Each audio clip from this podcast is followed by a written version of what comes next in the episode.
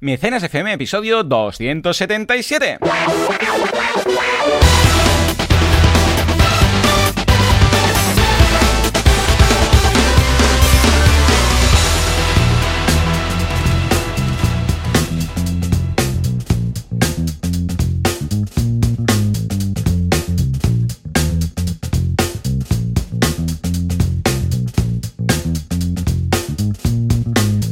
A todo el mundo y bienvenidos un día más, una jornada más, un sábado más a Mecenas FM, el programa, el po- po- po- podcast en el que hablamos de cómo funciona el micromecenazgo, de qué es el crowdfunding, de qué es la financiación colectiva y de, además, una clase de gramática en la cual os vamos a explicar cómo deletrearlo bien, con todas sus letras, sin hacer crowdfunding, crowdfunding con, con cuervos, con vacas o con lo que haga falta. ¿Quién hace esto? Valentina Concia, experto en crowdfunding, el que más sabe del mundo y parte del extranjero, que lo podéis encontrar en banaco con v 2 y luego yo mismo, servidor de ustedes, que controlo más de marketing online que crowdfunding, pero desde aquí vemos los paralelismos que tiene con un negocio.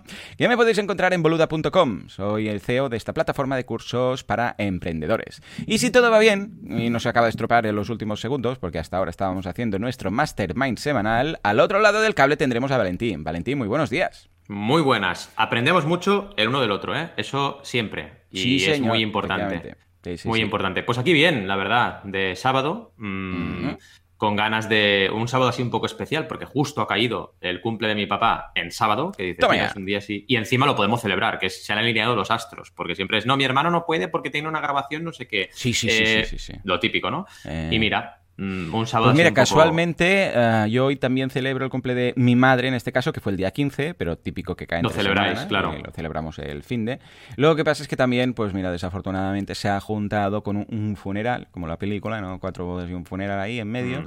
Que es el de la abuela de Laura, que estaba ya muy ancianita, 98 años, y nada, murió ayer, y, y hoy, esta mañana tenemos, bueno, y no sabemos exactamente cómo va a ir el día, porque por la, tenemos que ir a. Barcelona, después a ver hasta qué hora tenemos que estar ahí, luego tal. Entonces, eh, claro, mis padres, los niños, el COVID de por medio, pf, todo este drama que dices, madre mía, ¿no? Es que te pilla con energías bajas y justo lo comentábamos ahora, Sí. ¿no? En nuestro mastermind, que claro, las los que todavía tenemos abuelas, que son Mm. bisabuelas de nuestros hijos, eh, es que son mayores, claro. Mi abuela tiene 98 años. Claro. Solo, solo está ella de, de esa generación de, de abuelos en mi familia viva, Mm. eh, por parte mía, ¿no? Por parte de mi mujer hay más, hay dos, hay dos mujeres, ¿no? Las dos abuelas están qué vivas. ¿no? fuerte, ¿eh? Que Pero claro, son muy mayores. Son muy mayores. Sí, sí, Son porque yo no mayores. conocí a mis mm, bisabuelos, a Mm. ninguno. Exacto, ¿Tú yo tampoco, yo tampoco a ninguno, a ninguno.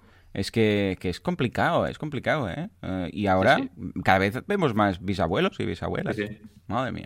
Por una parte te alegras y por la otra dices, bueno, es que a esas edades eh, es normal que desgraciadamente pues se nos acabe el ciclo, ¿no? Mm. Al Sí, tenemos que dar las gracias a que hayan podido conocer, pues mira, a más familia, a más nietos, a más Sí. bisnietos y tal, ¿no? Pero sí, tú, la vida, la vida sigue. Y estas Total. cosas, pues ya sabemos que las tenemos. Escucha, Valentí, Sí. mm, vamos a hacer un repaso de nuestra semana y luego Vamos. empezamos con las noticias. Yo, por mi parte, una semana eh, como estas últimas, eh, protagonizada por, por Twitch y los eh, directos que estoy haciendo ahí. Muy contento con los directos, muy feliz. La verdad es que me lo paso en grande. Eh, le estamos dedicando unas dos horas diarias y, y vamos, es que mm, me pasa volando. O sea, empieza, Sí. es, es de 10 de la mañana, horario España península, para hacernos una idea, hasta las 12. Y, y es, ya está, ya es la hora, ya, ya volvemos. Es, mm, ¿Cómo ha ido tan rápido? O sea, es, es locura total. O sea que, desde aquí, pues un abrazo a todos los que están ahí en el chat. Somos unos, unos 200 y pico cada día. Con lo que muchas gracias a todos los que asistís. Ya sabéis que lo tenéis en boluda.com barra directo. ¿eh?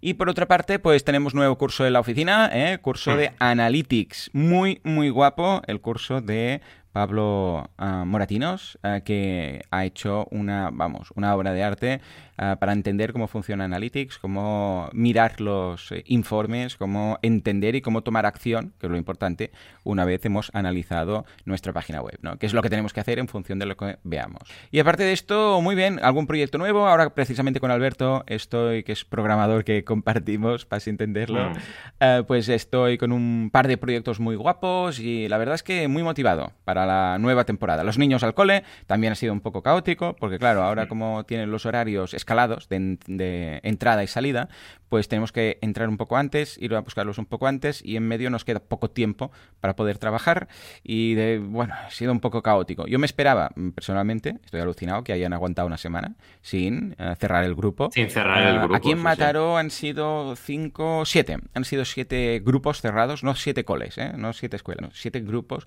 Ya sabéis que esto va con grupos burbuja, que se llama, que son grupos que no interactúan con otros grupos, no se mezclan entre clases, no hacen pues clases mezclando unos de un grupo y otros de otro grupo, no hay desdoblamiento de inglés, de este tipo de cosas, no.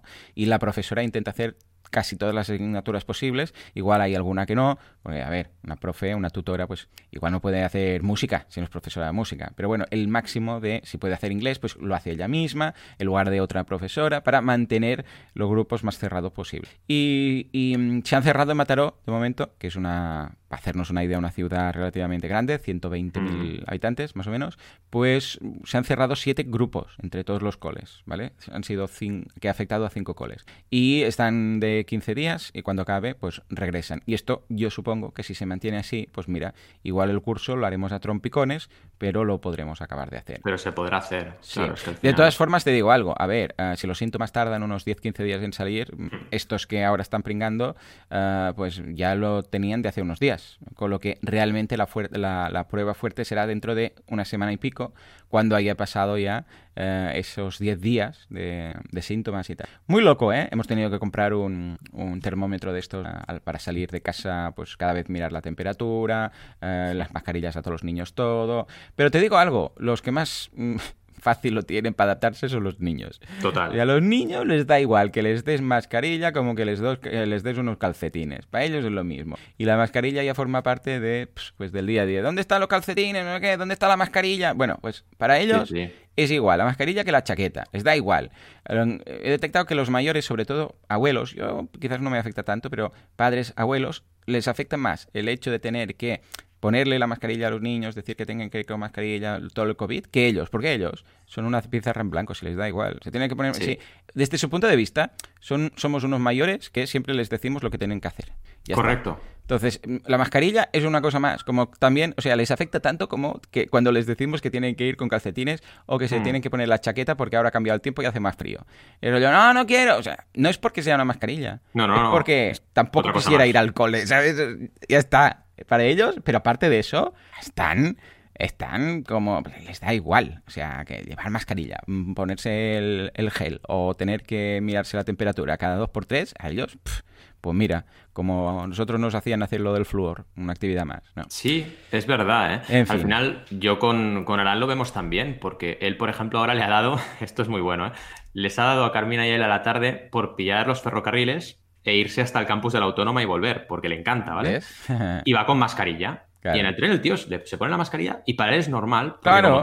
además, como que todo el mundo la lleva. Claro, ahí pues, está. Yo me la pongo igual, ¿sabes? Igual para un niño puede ser más traumático tener que ponerse gafas, puede decir algo, que el resto de la clase no las lleva, que la mascarilla que la lleva todo Cristo. Mm, exacto. Al final imitamos, ¿no? Como, como, humanos imitamos, somos de imitar y, bueno, es, el ver a otras personas con la mascarilla lo ven normal. Es que además, pobres, llevan muchos meses ya en esta situación. Y es en plan, bueno, ya están acostumbrados a esta nueva realidad, ¿no? Que esperemos que vaya mejor, porque sí. Totalmente. En fin, yo te cuento, hemos hecho de todo. Como, sí, sí, sí, como cada semana, además ha sido una semana bastante de adrenalina porque empezamos con un artículo sobre tres pilares para el triunfo de un proyecto, que básicamente eh, constancia, por ejemplo, era uno de ellos. O sea, no es el típico artículo vende humos, ¿no? Sino al contrario, un artículo de pisar en los, con los pies en el suelo, como hacemos siempre en mecenas. También uno sobre datos, datos y proyecto, porque es importantísimo la parte de datos. Esta es mi parte marketing, ¿no? Siempre los datos son importantísimos, no puedes tomar decisiones si no tienes datos. Y tenemos aquí, pues, un monográfico con algunas herramientas y también algunos principios para aprovechar datos. A nivel de nuevas clases, ya acabamos cursos, tenemos la última clase de este tercer curso de la guía del creador empezando la fase de campaña y tenemos también, desgraciadamente, porque nos ha encantado el último curso de Adrián en el curso de Emprender con Valores, la última clase vaya, que ha sido gestionando stakeholders, súper interesante. Mm, y a la vez hemos presentado dos cursos nuevos, porque la semana que viene empezamos con un cursos nuevos, que ya os diré las clases, ¿no? Pero el curso, eh, el nuevo uno es el lógico, que seguimos con la guía del creador, el número 4 ya de 6, y el otro lo hace Alberto, que es eh, crear tu plataforma de crowdfunding, ¿vale? Desde una perspectiva también estratégica, ¿vale? No solo práctica. Que la idea aquí es que, como él ha tenido experiencia de las dos cosas, que también compare mucho entre lo que es un camino y el otro a nivel estratégico, porque él, no olvidemos, fue CTO de la plataforma que montamos. Entonces ya no solo es un curso de te voy a enseñar cómo hacer las cosas, sino que es un curso de mm, realmente te compensa en tu situación hacer esto o hacer lo otro, en base a tu estrategia, tu planteamiento de negocio. Un poco va por ahí, ¿no?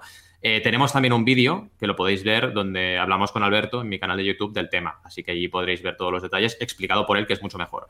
Y para acabar, hemos tenido también eh, el videoblog que ahora estoy haciendo tres episodios a la semana donde hemos visto de todo. Hemos visto desde ollas que recaudan millones en Kickstarter a un unboxing muy chulo de unas gafas de estas con em, vidrios eh, para evitar la luz azul, que además las tengo ya y las he probado y me van bastante bien. Y de todo un poquito, la verdad. Ha sido una semana movidita. Y lo último que tenía que decir es que nos hemos estrenado, bueno, ya sabes cómo somos los emprendedores, que tenemos, eh, nos inspiramos unos a otros y tal, y nos hemos puesto con Twitch también los de NTJ. Y lo que hicimos fue, eh, ayer hicimos un directo entrevistando a Champe, porque Champe, eh, Alberto conoce a Champe, ¿vale? Nos comentó, oye, que, que Champe está Está, por ejemplo, ahora. Bueno, está preparando un curso de gaming. Correcto. Nos dijo eso, está, está con Joan preparando un curso, pero domina mucho. Y dijimos, oye, ¿por qué no lo entrevistamos y aprovechamos y nos metemos en el mundo de Twitch? Y dijimos, dicho y hecho. Y en una semana nos hemos metido las pilas y ya hemos hecho el primer directo y le hemos entrevistado, ¿no? Y lo que tú decías, súper divertido. O sea, nos. Primero, que claro, entrevistar a una persona con tanta audiencia como él, pues nos hizo pasar de cero a casi 60 de audiencia, ¿no? En, el primer directo, o sea que estuvo súper bien, ¿no? Porque, claro, nosotros en Twitch no, no somos nadie, entre comillas, ¿no? Hmm. Y, luego que la experiencia buenísima. Al margen de eso, la experiencia buenísima, súper divertido, muchas preguntas, que un poco lo que hemos detectado es que, claro, si tú haces un podcast a la vez que estás haciendo un directo, claro, las preguntas son en directo y esto es muy hmm. divertido y lo vamos a Yo implementar. Los directos los estoy disfrutando mucho. Mucho, mucho, es que es muy guay. El hecho de, que te vayan comentando y preguntando y tú contestando y tal, tiene un valor. Es otro formato, es otro mm, objetivo, es otro, porque claro, un, eh, ¿qué, duró el, directo? Pues una hora, yo te diría que una hora y veinte aproximadamente. Claro, el que busca algo concreto, específico, un vídeo, un recurso, no sé qué, busca un, podcast de, de, 20 minutos, por ejemplo, como mm. hago diario, algo concreto, que ve que es eso. No, no se escucha todo un directo de hora y media, ¿vale? Para encontrar ahí eso. Entonces, aquí es experimentar. Bueno, es que, mira, en las dimensiones del producto podríamos decir que el podcast es más funcional y que el, directo es más de experimental, es más mm, de mm. vivir el directo, estar ahí, la gente, aprender cosas. Evidentemente que hay perlas que las sacas de ahí y tal, pero igual esas perlas estaría bien luego, pues, editar el vídeo, lo pillas y ese, esos dos minutos de esa respuesta se puede subir a, YouTube, por ejemplo, ¿no? Y por eso digo que es, que es muy distinto el formato y, bueno, el flujo como tal. Pero es muy divertido. Esto es innegable. Sí, y además aprendes, es lo que tú dices, porque los emprendedores y emprendedoras tenemos que estar siempre probando cosas nuevas. Y lo que está pasando en Twitch ahora es lo que pasó antes de que YouTube lo conociese todo el mundo, que significa que mi padre se meta en YouTube. Pues antes de que pasase eso, aunque Twitch es grande, porque YouTube en ese momento era grande, todavía la gente, digamos, que no estaba en el mundo emprendedor y tal, no lo conocía. Pues mm. estamos ahí con Twitch, ¿no? Entonces es el momento de, estar, porque un buen día se usará Twitch como se usa YouTube, es así.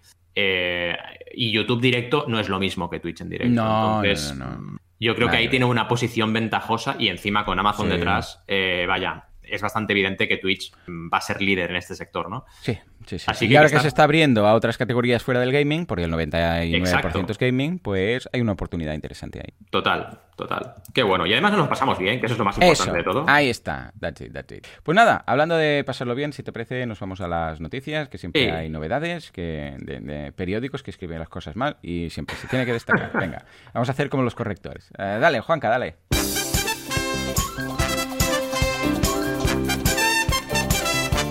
Empezamos con la monarquía. ¿Queremos monarquía? ¿No queremos monarquía? ¿Qué tiene que ver el crowdfunding con todo esto?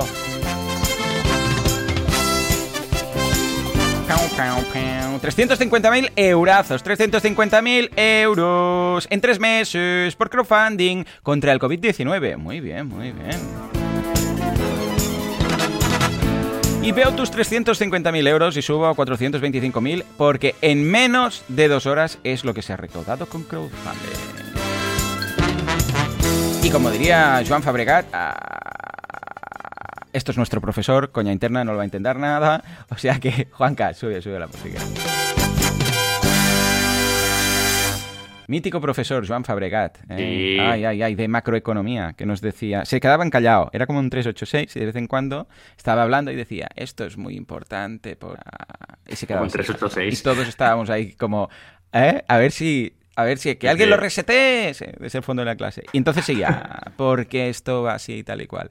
Nos gustaba tanto que, no sé- que, que- sí, sí, que le llamábamos a su extensión de, del despacho, porque en su contestador automático, pues decía, hola, soy Joan Fabregat, ahora no estoy. Y pensábamos, qué crack este hombre, qué crack. Era tan simpático. Era es el que nos contó que cuando nos repartió unas fotocopias y dijo, "Mm, he hecho estas fotocopias de este de este ejercicio y no sé qué, dice, y he descubierto que si haces un error en, en la hoja original, en todas las copias también está el error. y nosotros, bien, sí, señor. sí. Bien, bien, bien. Este tío, ese bueno, este tío, este señor, profesor, señor profesor, una vez me acuerdo que estaba en el parking y pasó él y yo que sé que llevaba ahí dentro música rockera a tope y aluciné porque dije, ostras, verdad". que tiene súper personalidad este tío, ¿sabes? Porque no era normal ver a un profe con música rockera, ¿no? Y era un tío con mucha personalidad, mucho, mucho, mucho. Mira, voy a hacer algo, voy a hacer algo que te vas a flipar patas Uy, abajo. uy. Te voy a pasar un enlace. a Banaco, te voy a pasar un enlace por el chat. Por Vamos el allá. chat. Dale, dale. ¡Oh, qué A regresión que vas a ¡Oh! tener! ¡Qué regresión! ¡Míralo! ¡Míralo! Tal cual lo Eh, recuerdo. ¡Ey! Aquí se pues parece un poco a, a, um, Dick Van Dyke. Un poco Sí. de Dick Van Dyke tiene, el de Mary Poppins, ¿eh? Dick Van Dyke. Es verdad. Que se llama, yo no me acordaba del segundo apellido, Jordi Fabregat Feldhagen. O sea, los enemigos, si tiene enemigos, cuando hablan su nombre, cuando dicen su nombre, mueren ahogados porque es muy, muy complejo. Directamente, sí, sí, John sí. Fabregat, qué crack este tío. Muy Hombre, bien. poco bro- poca broma que tiene un doctorado, ¿eh? En Sí, sí, no, sí, el tío es un crack, ¿eh? Es Ojo. un crack. Ojo, el tío es que dices, mm, vamos, chapó, quitarse el sombrero, pero además es muy simpático, que eso siempre Mucho. suma. Y sí, eso sí, al final, ahí, ¿eh? siempre lo comentamos, es con lo que te quedas al final, con ese. Ah, sí. No sé lo que me contó, pero Exacto. sé que sabía mucho y me lo pasaba muy bien en su sesión, ¿no? Es, es como es una persona, que es lo que te impregna, ¿no? Evidentemente los conocimientos son lo básico, ¿no? Pero una persona con los mismos conocimientos, pero mm, que directamente no te, no te llegue a nivel Sí, personal, eso, no te transmita, eso, eso. no te vas a acordar. En cambio, de este tipo de cosas te acuerdas toda la vida. Totalmente, totalmente. Mira, si sale bueno. y todo. Y si veis eh, la foto, mira, puedes eh, dejarle el enlace a la gente para que lo vean. Ah, y veréis como que transmite felicidad, ¿vale? Como Sí. de buena persona. Pues esto que transmite, así es, es verdad. O sea, esa foto, esa como mm, sonrisa que hace así como de buena gente, eh, así es. Lo digo, si queréis ver alguna una buena persona, alguien con cara de buena persona que lo es, pues podéis ver Sí. a, a- a Jordi Fabricat. Le he dicho antes, Joan, porque me, me he liado, le he dicho a Joan porque el, el padre de Laura, que se llama Laura Fabregat, mi mujer, pues se llama Joan. Y claro, Claro. tanto decir Joan Fabregat, Joan Fabregat. Ahora me sale. Bueno, total. ah, ¿Qué pasa con la monarquía? ¿Tenemos un, un crowdfunding para quitarla, para Tenemos- añadir otra? sí. ¿Cómo va? Bueno, tenemos un crowdfunding para hacer una encuesta. Así de fácil. Porque esto de hacer encuestas, hay veces que a la gente le cuesta ¿eh? preguntar. Dices, la encuesta cuesta, ¿no? Dices, madre mía, eh, es tan difícil hacer una encuesta sobre este tema que la verdad nos toca a todos. Pues no se hace. Entonces, ¿qué ocurre? Que viene el crowdfunding a salvar la papeleta. Oh, yeah. ¿Y qué hace el crowdfunding? Pues bueno, montan una campaña en goteo, una Ujú. institución, sobre la encuesta de la monarquía. Y recauda para que la gente, solamente que la gente diga si quiere monarquía o república, ¿eh? Vale, Cuidado, vale. qué drama, ¿eh? Cuidado, qué drama. Que la gente Sí. diga su opinión. No se puede. Pues 32.010 euros recaudados, 118% del objetivo y han llegado a éxito, ¿vale? Con lo cual vamos a tener esta encuesta. Claro, oye, hacer una encuesta bien hecha vale pasta, ¿eh? Claro, Vale sí, mucha pasta.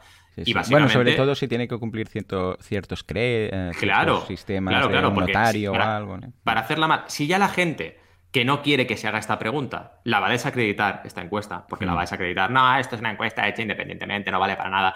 Pues eh, imagínate, o sea, tienes que darlo todo, tienes que darlo todo y recaudar Mm. Sí, pero todo. si no ¿Y qué montas un change ORG de turno y ya lo tienes, tampoco hace Claro. falta más.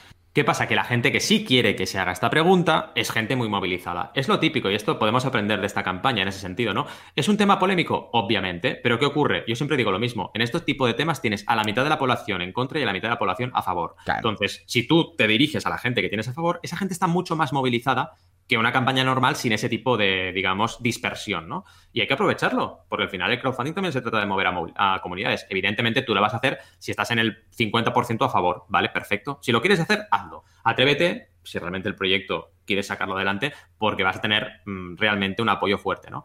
Eh, cuidado porque hay 16 medios, ¿vale? Eh, involucrados. Esto, por ejemplo, es del Salto Diario, pero hay muchos medios que han hablado de ello porque es que hay 16 medios metidos en este proyecto para hacer la encuesta, ¿vale? Han hecho un logotipo muy interesante que son como símbolos de interrogación con la, con la corona monárquica arriba, ¿vale? Ha sido bastante, eh, digamos, emblemática la imagen. Y básicamente, bueno, es interesante descubrir eso, que el crowdfunding sirve para cuando tenemos mm, algún tema que por algún motivo eh, tiene que salir adelante sin el apoyo del 100% de la gente, que esto ocurre mm, desgraciadamente muy a menudo, ni tan solo sin el 75% del apoyo, pues oye, tener este tipo de herramientas para que una parte pueda dar voz a este debate es importante, porque diferente sería que dijeras, no, voy a hacer una campaña en contra de, no, esto no es en contra de nada, es queremos preguntar. Obviamente, si se quiere preguntar es porque va a salir un porcentaje alto seguramente de republicanos, ¿no? De personas a favor de la República. Vale, ya, sí, pero es que igualmente hay que preguntarle a la gente qué opinión tiene sobre esto, ¿no? Considero.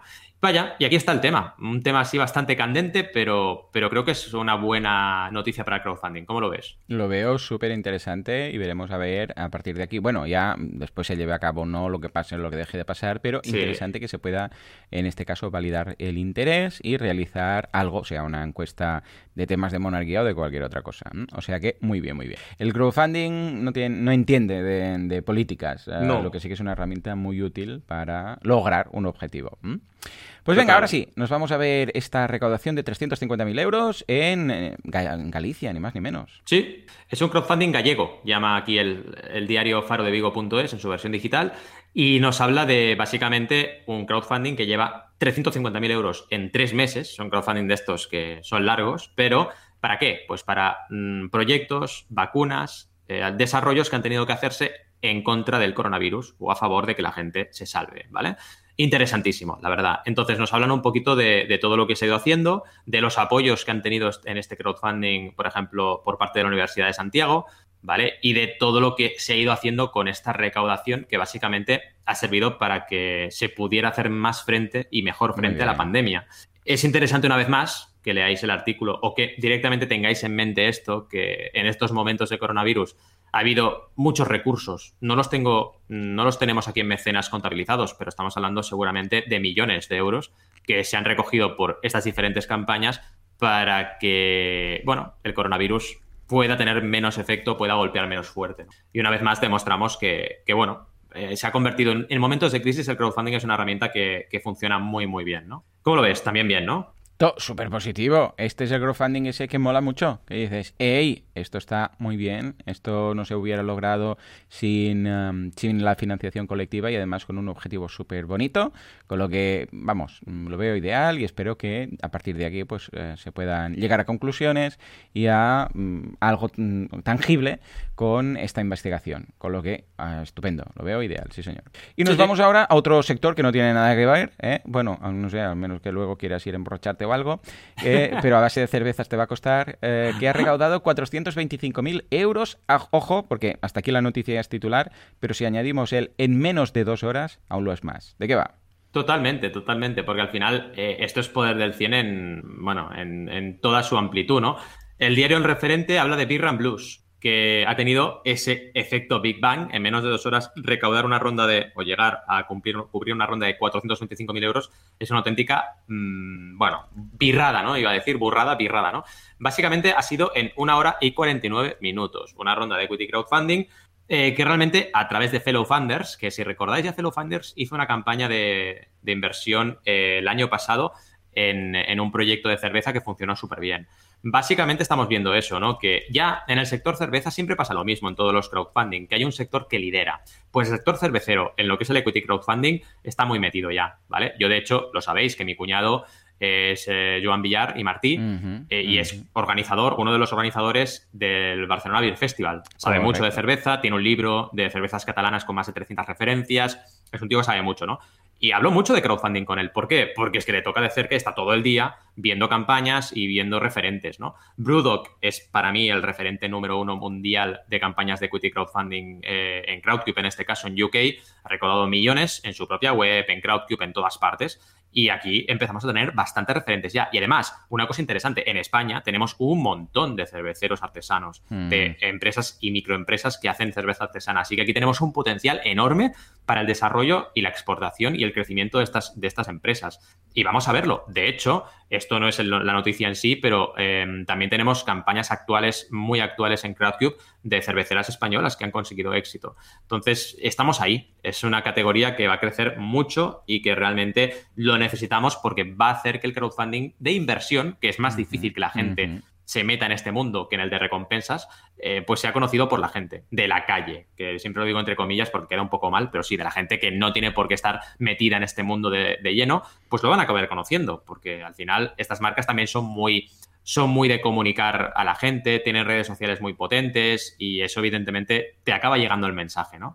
Eh, una muy buena noticia, también felicidades desde aquí decimos a Fellow Funders, porque es una plataforma que, está trabajando muy bien y que esperemos que, vaya, apalanque en positivo todo este éxito que está consiguiendo. Y sobre todo, muy buen trabajo del poder del 100, en este caso, del efecto Big Bang, que seguro han trabajado con la comunidad de, de Beer Blues y que les han apoyado a tope. Pensad que en estas campañas lo bueno es que la comunidad que bebe la cerveza también puede ser la comunidad que se convierte en inversora de la birra, de, la, cervecera. Y esto es algo muy interesante. Qué guay. Buena eh, noticia, ¿no? Muy buena noticia. Hoy hat trick de buenas noticias. O sea que muchas gracias al señor Confucio para hacer todo esto posible.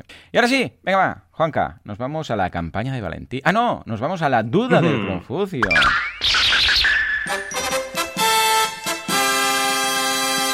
Atención porque a alguien se le ha visto el cartón de la trampa, porque Andrés ha visto un producto en Indiegogo, hasta aquí bien, es decir, no hay problema, y en AliExpress a la vez. ¿Esto es normal? No, esto es desfachatez directamente. A ver, cuéntanos, ¿de qué se trata? Aquí, Andrés, hay dos hipótesis. Hipótesis uno, que es la más normal, desgraciadamente, la que dice Joan, desfachatez total, ¿vale? Es una persona, bueno, una empresa en este caso, o bueno, quizás una persona, que esto ha pasado, que lo que hace es, oye, compro el producto en AliExpress, que me lo lleven a mi casa y yo hago ver que tengo una campaña de crowdfunding y que estoy creando este producto, ¿vale? Eh, esto tengo un vídeo en mi canal y os lo explico también a vosotros ahora, sin ningún tipo de problema, que hay muchas maneras de ver eh, si hay problemas, si hay trampa, ¿no? Mm. Una es la fecha de entrega. Si tú haces una campaña de crowdfunding en el mes de septiembre de 2020 y entregas en octubre de 2020, pues oye, algo, Está, pasando, ¿no? Eh. Eh, ¿Qué vas a hacer? ¿Lo vas a hacer tan rápido? ¿Tienes todo ahí preparadito? Mm. ¿Ya sabiendo los mecenas que vas a tener? No, aquí pasa algo. Sobre todo si son productos tecnológicos o productos que no sean muy fáciles mm. de, crear. Evidentemente hay casos y casos, pero debéis tener ahí el espíritu crítico, ¿no? Eh, a partir de ahí, cuidado, porque puede haber hipótesis 2, que también que es directamente que, saca, que eso pasa mucho, que la gente entra en Indiegogo y dice crowdfunding, Indiegogo, venga, va, y muchas campañas están en in-demand. Ah, amigo, también. Esto significa que están, después de su campaña de crowdfunding de 30 a 40 días, han seguido haciendo crowdfunding y aceptando preventas, ¿vale? En este caso, ¿qué ocurre? Que muchas empresas no cierran esa campaña in demand. va entrando por ahí tráfico. Igual se ha posicionado. Van vendiendo, se han posicionado. Y, claro, en paralelo ya tienen todo entregado. Todo entregado y están vendiendo en todas las partes que pueden. En AliExpress, en Amazon, en su web. Y claro, eso genera problemas. Porque la gente dice, ¿qué pasa? Que una campaña de crowdfunding con preventas, pero luego lo tienen en AliExpress, en Amazon, se ha hecho un cacao. Eh. Yo la verdad, lo del in demand lo agradezco eh, por parte de Indigo, porque bueno, es un sistema que cuando estás en la cola de tu campaña, para aprovechar 10 días más te puede funcionar bien, pero dejarlo ahí estáticamente, no, no, no. todo dependerá del número de ventas que tengan, evidentemente. Totalmente, totalmente. Yo lo prefiero siempre y siempre lo aconsejo es, vale, hagámoslo, pero en paralelo acaba de montar tu web y vende en tu web. O sea, e intenta pasar de preventa a venta porque eso puede afectar tu comunidad y es lo que ocurre en algunas ocasiones. A no ser que seas muy claro y lo pongas muy claro en el, en el pitch, en la descripción del proyecto y ya está, que es una manera de solucionarlo. O estés muy atento también que esto ocurre a los comentarios de la gente Que esto hay marcas que lo hacen, ¿eh? marcas que lo hacen muy bien. Siempre criticamos que hay gente que lo hace mal, pero hay gente que lo hace muy bien. Que están ahí con cualquier comentario, oye, que he visto el producto en AliExpress, y te contestan. Sí, es así porque estamos aquí haciendo una preventa, entregamos en un mes, pero en AliExpress también estamos vendiendo producto porque tenemos un stock pequeño de la campaña que hicimos. ¡Ya está! Ya no hace falta explicar la vida. Ya está, claro que sí. Claro que ya sí. lo dejas claro y la gente no se raya más, ¿no? Pero bueno, Andrés, básicamente es esto, es una curiosidad. Bueno, sí ver. que te diría que analices bien la campaña antes de, de Claro, contribuir. Sí, sí, sí. A ver, también habría la posibilidad que sea una empresa que directamente pues ya tenga, no que lo haya comprado y lo venda como crowdfunding, sino que lo haya fabricado o sea, y directamente ya lo tiene hecho y dice, pues mira, lo voy a poner en AliExpress, además lo voy a poner en Amazon y lo voy a poner en Indiegogo, que también se puede También, también. hacer ahí algo. Y es un canal más, como hemos visto en muchos casos de empresas que dices, esto ya lo tienes montado, hijo mío, que me estás contando? ¿no? O sea que échale un vistazo y dinos a ver si puede ser lo de la, lo de la in-demand. Y ahora sí, el momento que todo el mundo estaba esperando. ¡Ah, Harry Potter, vamos a matar unos Voldemorts. Que es eh, la campaña de Valentí. Venga, va, Valentí, ¿con qué nos vienes? Ah, Hombre, es una campaña ah, brutal. Campañón. Esta tiene todo lo de tener, mm, lo que puede tener para te- ser una campañada de este año. Sí, sí, es una campañada. Pinta, pinta campañada. Lleva 11.117 euros de un objetivo guay, de qué 17.000 guay. y lleva cuatro días. O sea, cuatro días, 65%. Pero claro, ¿de qué va esto? ¿De qué va esto? Cinepedia de los 80. Mm. Cinepedia, una enciclopedia de cine de los Cómo 80. mola. Solo os digo lo que hay en portada. Tenemos en portada a Ripley de Alien, a Robocop, Oh, oh, a. Rambo, al Marshmallow de los cazafantasmas. Sí, o sea, es una cosa espectacular. Tenemos también, cuidado, a Flash. Oh. ¿vale? Tenemos a Superman, tenemos a los Gremlin, a Conan, a E.T. y tenemos a Marty McFly y Doc de Regreso al Futuro. Esto Qué es la portada, imagínate. O sea, ves esto y dices, quiero comprarlo ya. Toda Sí, la sí, magia sí, del cine de los 80, claro. Lo queremos comprar los viejunos, evidentemente. La gente que nos escuche, que sea millennial muy joven, dice, ¿pero qué es esto? Si esto no tiene ni efectos especiales. Bueno, los tenía, pero muy tradicionales. Una auténtica pasada, ¿vale? Este proyecto de José Guerrero que me gusta eh, por muchas cosas, ¿vale? José, me gustas. Me gustas porque primero tienes una foto tuya en Berkami que es de niño Sí, y esto me parece muy encanta el lógico. detalle. Sí. Esto es un detalle, porque es en plan, vale, pongo una foto de niño mía ochentera para que la gente se dé cuenta de que voy, ¿no? Y luego por tu experiencia, ¿vale? Porque estamos hablando de un creador que esto siempre lo decimos en mecenas. La experiencia es un grado. Lleva siete proyectos en Berkami, que se dice señor, pronto. Y claro, dices, ¿de qué va esto? Básicamente, primero, eh, José es diseñador gráfico y realizador, ¿vale? O sea que ya tiene una capacidad para crear productos de este tipo bestial. Y luego, claro, ha ido siempre a trabajar ese tipo de nicho, que no es un nicho, señor. porque somos mucha gente, ¿eh? Dibupedia de los 80, Caballeros del Zodíaco, tal y cual, ¿no? El documental El arte de Vampirella, también los que tocamos cómics sabemos de qué va. Dibupedia, Dibupedia de manga de los 90, ¿vale? Con Qué bola de drag, bola de dragón, perdón, Sailor Moon, compañía, ¿no? Telepedia de los 80, las series, con V, mitiquísima V y otras muchas. Generación B, los últimos cómics de Bruguera. Que esto, Joan y yo, vamos, Bruguera, sabemos perfectamente lo que es, ¿no? La telepedia de los 90, que sigue definitiva de la década de las privadas, que aquí hay un montón de series también súper míticas. Y ahora tiene la cinepedia, fijaos. Y si nos vamos a recaudaciones, que esto es interesante, la primera campaña recaudó 10.000, la segunda 6.000, la tercera 19.000, Mm. ¿vale? Claro, esto depende también, si te vas, por ejemplo, fijaos, Dibupedia de los más 80, que es súper generalista, primera campaña, segunda campaña, documentar el arte de Vampirella, es normal que la segunda recaude menos, porque es un tema más, más nicho. No todo el mundo quiere ver un documental de Vampirella, ¿no? Pero claro, si luego te vas a la Dibupedia, vuelves a tener mucho éxito. La Telepedia, casi 25.000 euros, cada vez más, ¿no? Eh, la generación B, que vuelve a ser un tema más cerrado, porque es bruguera nada más, otra vez baja, 7.000 euros. Y pero luego la Telepedia de los 90, 22.300. O sea, al final es una pasada. Si vamos al producto Pedia, por llamarlo de alguna forma, Telepedia, Ujú. Dibupedia, no sé qué, estamos viendo que empezó con 10.000 y está ahora con 20.000. Y esta campaña va a llegar a 20.000 euros, va a superar porque lleva 11.000 en cuatro días, o sea, seguro que va a ir mucho más allá, ¿no? Eh, hace vídeo, muy importante eso, ya lo sabéis. ¿Qué más? Eh, tiene una manera de expresar las campañas, de usar el diseño gráfico, no en vano, pues él domina el tema, eh, muy, muy, muy atractiva, ¿vale? Con un rollo retro, porque ya respira retro la, la- la campaña, pero es lo que te gusta. Trabaja con banners y te va explicando. Solamente entrar ya te dice las características del libro. Serán 400 páginas, tapa dura y tamaño 24 por 24. Fíjate que esto ya es lo primero que ves. Esto, acordaos de las guías, por ejemplo, la guía del emprendedor, la guía del creador. Empezábamos así, es, oye, aquí tienes Claro. el producto. Estos son los, de- los detalles del producto. Luego ya te hablaré de otras cosas, ¿no? Pero es importante que tengas claro de qué estamos hablando. Y estas, estas campañas que empiezan con la vida y milagros del creador o de la creadora o del equipo y tienes ahí tres o cuatro párrafos súper largos, tienen un problema. Y a veces yo siempre les digo a la gente, cuando mis clientes escriben, no lo borres, o sea, ya está bien, me gusta lo que has escrito, pero tenemos que ordenarlo. Esto a lo mejor va a ir a la mitad o va a ir en la último 25% del proyecto. Tenemos que ver en función del proyecto dónde va cada bloque, ¿no? Porque no es que esté mal, es que está mal ordenado, ¿vale? Cuando no empiezas así, la gente pues se despista o no entiende de qué le hablas, etcétera, ¿no? ¿Qué más tenemos? Recompensas, evidentemente, porque aquí hay recompensas muy interesantes.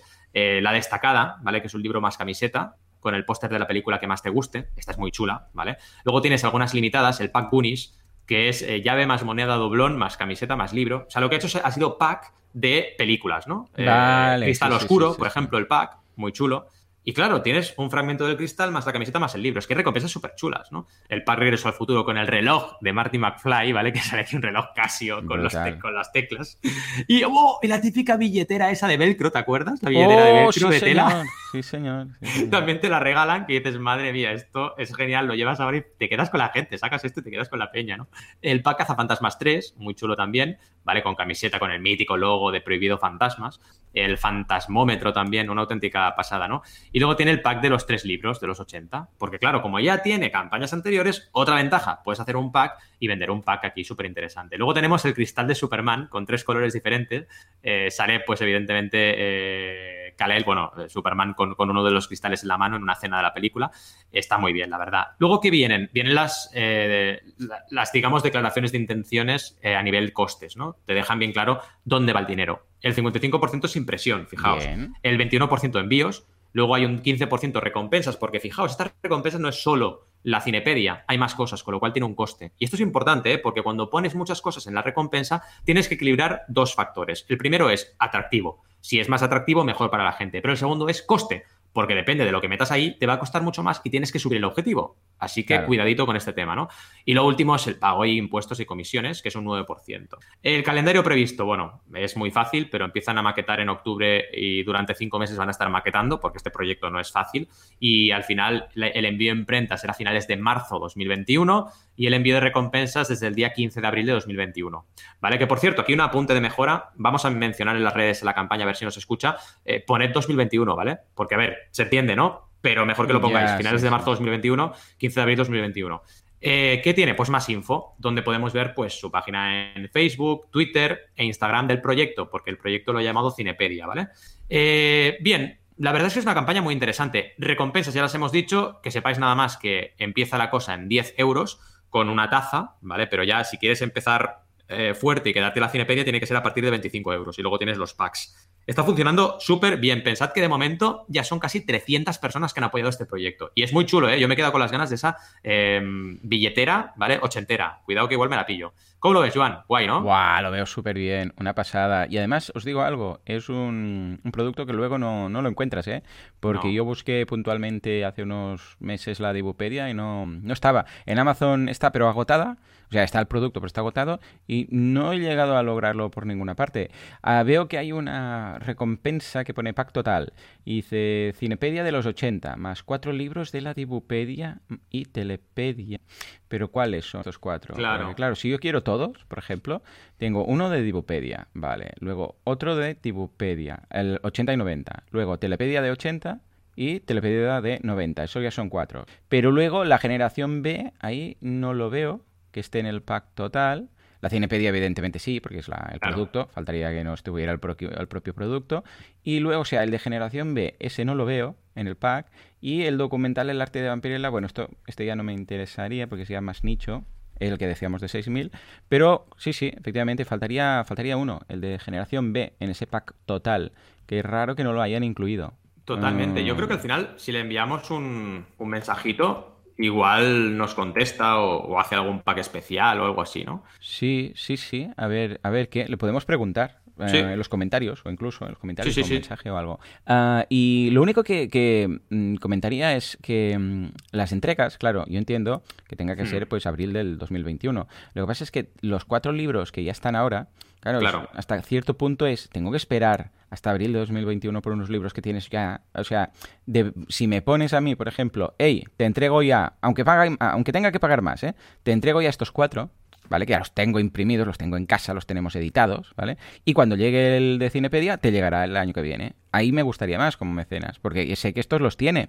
Y como ya los tiene, ya me los podría vender, pero es que tampoco, desde el punto de vista de emprendedor, yo veo igual esto y digo, ah, pues mira, voy a aportar, pero además le voy a comprar los otros cuatro. Pues no puedo comprarlos en ningún lado. Bueno, los cinco, porque en realidad de las siete campañas, correcto, de los siete proyectos, uno es el que está ahora en trámite y de los otros seis son cuatro libros, Telepedia y Dibupedia, de 80 y 90 respectivamente.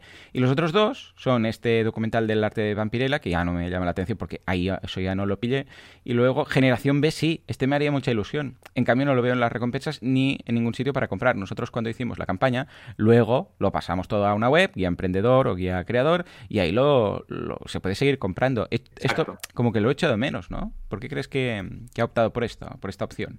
Yo creo que porque no se lo ha planteado, que esto ocurre un montón. Eh, mira, justamente hablábamos con esto de, en el directo ayer de Champion, ¿no? Nosotros que hemos hecho, pues lo mismo que tú, no tenemos jefe.com barra directo, te va nuestro Twitch, ¿no? Son las típicas manías de emprendedores que ya lo tenemos muy interiorizado y lo hacemos porque es lo lógico para nosotros, ¿no? Pero a veces hay gente que tiene una creatividad enorme, que unos recursos muy buenos, pero les faltan estos detallitos, ¿no? Igual le haría falta una consultoría contigo para acabarlo de cuadrar todo, ¿no? Pues porque realmente es una oportunidad perdida, estoy contigo. Totalmente, estamos de acuerdo. Sí, sí. Ah, vale, vale. Veo que el, lo de Generación B no es un cómic, es un, es un documental. Vale, vale, por eso. No vale, vale, Ya lo entiendo. Es el quinto libro. O sea que con esa recompensa yo me la pillaré, ¿eh? Lo que pasa es que, claro, voy a tener que esperar una barbaridad de casi un año para unos libros que ya los tiene él, ¿no? Y bueno, llegará a los cinco, pero no sé. Yo pagaría 10 euros más si me los enviara ya. ¿Sabes? O sea, al acabar la, campaña. Totalmente. esto lo puedes hacer, eh, cuidado. Has abierto un debate muy interesante, porque esto podrías hacerlo, decir, oye, mm. la recompensa esta tiene casi todo, te lo entrego ya, en el mes que viene, y evidentemente el producto que estoy ahora creando te lo entrego el año que viene. Y ya está, no pasa nada. Haces estos envíos, lo valoras esto en el coste, ¿vale? Y lo pones bien y ya está, no hay ningún problema. La gente que quiera lo va a pagar. Hmm. Totalmente. Pues nada, ahora me pillaré un pack de estos y, ya está. En fin, venga, va, Valentía, ahora sí, que sí, nos vamos a mi campaña, por favor, Juan Carlos.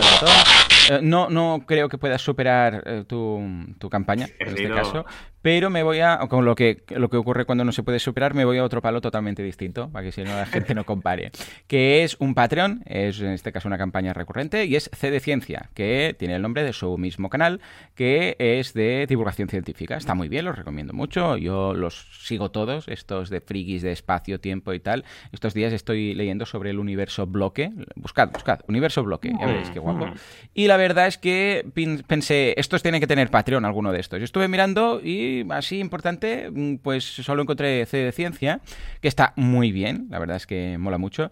Y lo que he detectado, bueno, os comento, por encima de la campaña, ¿no? Tiene eh, cuatro niveles, que, mm, bueno, ya sabemos que Patreon la usabilidad la hace como le da la gana, entonces hay tres y el último está escondido, que dices, a ver, si hay tres, si eres un, eh, creador, deja tres. O sea, si ves que te tienes que adaptar al, diseño y ves que Patreon en la home te muestra tres cajas y, una y las siguientes escondidas y vas a tener cuatro, para tener cuatro, que es una de un dólar, 5 dólares, 15 dólares y 50 dólares, quítala de uno. Quítala de mm. uno o quítala de 50. O sea, mira tus números. Seguramente la de 50 es la que menos, seguramente porque está escondida, también os lo digo, ¿vale?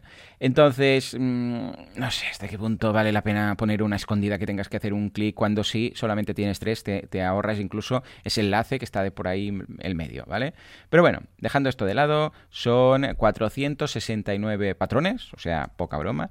Y fijémonos que son, está recaudando, porque aquí en este caso lo tienen abierto, que es algo que sí, yo siempre valoro muchísimo, que tenga la, recaudación en abierto, que es transparencia total. Mm. Y tiene 469, o sea, está recaudando 1.025 dólares. Esto quiere decir que el promedio, más o menos, es de unos 2 dólares cada uno. Siendo el promedio 2 dólares cada uno, ya vemos que, bueno, ya os digo, ¿eh? deberías mirar porque tú como mm, creador tienes los datos, pero deberías mirar, hey, hay una de estas, la de 1, 5, 15 o 50, que mm, no rula. Entonces, si tú crees que la de 1, porque solamente tienes gente en 1, em, es muy vital tenerla, pues déjala. Pero si ves que la de 5, la de 15 o la de 50, pues la gente no se anima, pues quita una, porque entonces lo tendrás todo mejor a nivel de usabilidad, ¿vale? Bueno, pues nada, eh, este chico tiene, bueno, una barbaridad, tiene mm, dos, casi 2 millones de seguidores en YouTube, o sea, una, una, locura, ¿vale? Y son muy interesantes los vídeos, ya os digo, los recomiendo. Lo que pasa es que eh, tiene, bueno, y luego tiene pues el contenido ahí, lo típico de recompensas, que eh, tu nombre aparecerá a los créditos, que contactará contigo para una caricatura, mm, también, incluso hay uno, por ejemplo el de 50, que es todo y dice, y si lo deseas podemos mantener una conversación por Skype de Hangouts de media hora hablando del tema que quieras. Que esto, claro, es, una recompensa muy potente, ¿vale? Lo que pasa es que esto mensualmente, ¿se entiende? Porque claro, si es una vez, pues, pues claro, mm, la gente va a pagar una vez, pero luego se va a dar de baja. Esto no queda, no, no, acaba de quedar claro, ¿vale? Igual con lo de la caricatura, 15 dólares. Primero que no acabo de entender lo de la caricatura, ¿vale? Pero bueno, no sé qué pinta de por aquí en medio. Pero cada mes esto va a ser. Porque es, claro, se utilizará además la caricatura en algún vídeo. No acabo de entenderlo, ¿vale? Yo creo que esta campaña es de estas campañas que ha pasado con muchos canales en Patreon, que se montó en su momento. Se fue como, bueno, esto y lo otro y lo de la caricatura para el vídeo y no sé qué, no sé cuántos. Y ahí se quedó se anunció en su momento en el canal, tiene un vídeo, eh, importante, de hecho es el vídeo que está en la, en la home, aquí me ha saltado el, vídeo, ah, que es de 2016, ¿vale? Hace ya cuatro años. Entonces se hizo el, hey, estoy en Patreon, call out, no sé qué, no sé cuántos, y se acabó. Ya está, y ahí quedó llegó a un punto en el cual dices, hey, pues mira cuántos seguidores, cuánta gente en Patreon, el, más o menos el tío estaba contento, lo comentó seguramente pues en los siguientes vídeos, ¿vale? Y ahí quedó como la cosa de ya está. Ojo, que, hace, que, que, esto con esto saca mil euros al, al, mes, ¿eh? Que está muy bien. Pero es eso que dices, tú miras las, las actualizaciones y sí, ves que cada vez que lanza un vídeo ahí está, ¿vale? Faltaría más. Pero para hacernos una idea, pues sí, el último vídeo es el algoritmo que no sé qué de la vida extraterrestre, que es el que ha subido YouTube. Luego ya nos vamos a agosto, o sea, el mes anterior, y también lo mismo. Luego nos vamos a junio, que es pues con un nuevo vídeo. O sea, básicamente ahí vemos las novedades de los, de los vídeos.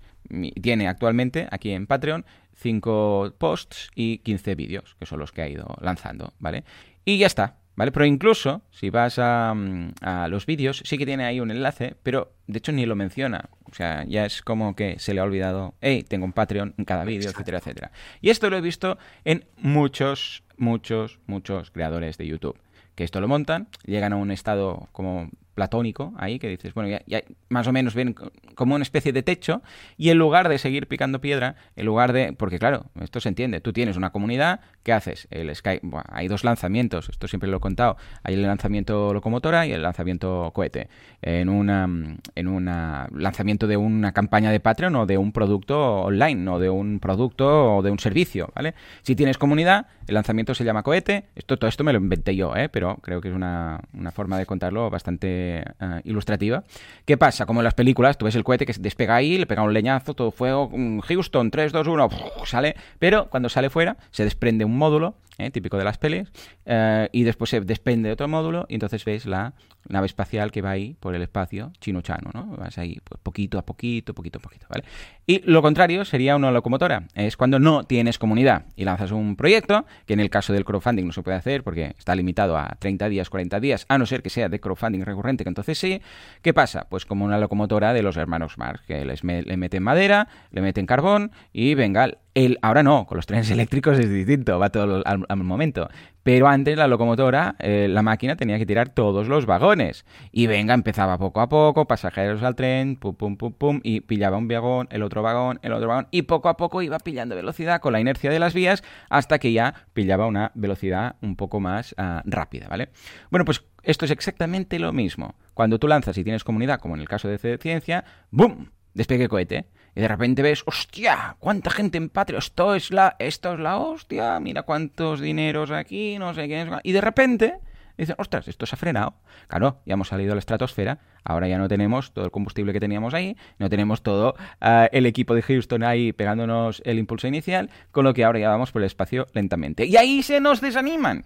Ahí es mm. cuando dicen, oh, qué bajona. No sigo, claro, ¿qué pensabas? ¿Que sería todo el rato como el despegue inicial del cohete en caño caraverales? No, esto ahora es, bueno, pues has tenido, gracias que has tenido esto. Porque es que si no, hubieras empezado ya así de lento, rollo locomotora. Vale, pues yo detecto que hay como un cierto abandono del CTA. ¿Para qué? Molestar a gente hablando de esto, que de ahí bajan un poco las suscripciones, ahí no tenemos un... Bueno, miraría en Graphtreon, a ver, en este caso, pero bajan las suscripciones porque ya se mantiene plano y tal, y los más incondicionales, por el hecho de quizás que aún colocan al final del vídeo un listado de los patrones, pues se quedan y para de contar, ¿no? Que creo que es una pena, ¿eh? porque dices, hombre, ya que lo hacemos, a ver, también el creador dice, pues mira, mil euros que llegan al mes, mil euros que llegas, y tampoco no... Hay un punto de Pareto que dicen, mira, pues está, está ahí, si se de baja, se dan de baja, si les gusta, les gusta, si no les gusta, no les gusta. Ya está. Y esto es lo que estoy dispuesto a hacer. Y ya no hago más. Ya no hago recompensas únicamente de Patreon, no hago todo esto. Simplemente, pues mira, de vez en cuando hago algún post, los que se mantengan, esto es de mantenimiento bajo, gasta menos que un mechero, pues yo de vez en cuando pues subo algún post y cuando hay algún vídeo subo algún vídeo y no me rompo más los cuernos porque veo que ahora, mm, por, ya os digo, eh, por Pareto, o sea, todo el esfuerzo que tengo que poner para aumentar más en Patreon no me vale la pena. Y esto lo hemos visto varias veces. ¿Cómo lo ves, Valentín? Wow, la verdad es que decías que, la campaña, eh, vaya, era entre comillas, ¿no? No era tan buena como la mía, pero yo creo que era igual lo mejor, porque mm. nos ha dado una de chicha para analizar oh, bestial, ¿no? Sí, eso seguro. Y una cosa muy interesante que he encontrado es que en marzo de 2020 Postea poco, postea muy poco en Patreon, pero posteó en marzo de 2020 hablando de cambios, ¿no? Y comenta varias cosas. Primero, que YouTube le está desmonetizando muchos vídeos y que además él se ha independizado, esto lo cuenta él, ¿eh? no es que esté aquí, eh, se, ha independizado y ha pasado de pagar menos de 400 a 1.500 euros al mes. Con lo cual, el cambio era que pasaba de, de modalidad por vídeo a modalidad mensual. Y esto lo hizo en marzo de 2020, ¿no? Vale. Eh, justo además en pleno inicio de confinamiento. Claro. Esto lo acabo de ligar yo ahora, ¿no? Entonces, claro, es que todo lo que has dicho tiene todo el sentido del mundo y más todavía. Porque cuando pasan estas cosas y tú tienes al final que de alguna forma mm, abrirte a tu comunidad y mm. pedirles ayuda, porque tú te quieres dedicar a, este canal, que es lo que él hace profesionalmente, em, pesa mucho que hayas hecho en los meses y semanas anteriores, ¿no? Y lo que le pasa, yo creo, aquí a, Martí es que mm, debe estar, pues evidentemente, muy liado con los vídeos, porque son vídeos que se le ocurra mucho, pero claro, debe intentar o debería intentar ser un poco más eh, recurrente en las comunicaciones en Patreon, porque al final la gente que está aquí, es lo que tú dices, está pagando y está pagando ahora mes a mes. Así que primero las recompensas que sean también mensuales, porque si no la gente puede decir, oye, no lo entiendo. Y igual que creces, puedes caer en mm. recaudación en Patreon. Entonces hay que ir con mucho cuidado con este tema, ¿no? Y segundo, por un tema de, bueno, mm, de que la gente no tenga esa sensación de, bueno, ahora escribes, pero todos los meses anteriores no has escrito, ¿no? Para mí esto es muy importante, este tipo de gestión, ¿no? Em, pero vaya, mm, todo lo que has dicho lo suscribo palabra por palabra. Creo que al final lo importante aquí es saber usar Patreon, muy importante, y no descuidarlo, aunque tengas luego mucho trabajo en YouTube o en otras plataformas. Totalmente. Sí, sí, sí, sí, porque es que si no quedas estancado. Y en el momento en el cual cambias algo, pues es cuando te das cuenta que la comunidad pues sigue reaccionando o está ya cao. ¿eh? O está cao, correcto. A ver qué. Bueno, pues nada, escucha, eh, súper pedazo de programa, hemos hablado de todo, cosas buenas, cosas mejores, eh, desde las encuestas a los dibujos de los años 80, hemos pasado por ciencia, hemos pasado por eh, crowdfunding contra el COVID-19, más no se puede, señores. O sea que, como siempre, vamos a dejar aquí el programa y os daremos las gracias por compartirlo, por ah, las 5 estrellas en iTunes, por los comentarios en iBox, por también si lo escucháis en Spotify. Y ya lo sabéis, ah, nos encontramos dentro de una semana, dentro de 7 días, aquí con más mecenas, más friquismo y más, seguramente, algo que ni nos, ni nos imaginamos de lo que vamos a hablar. Hasta entonces, adiós.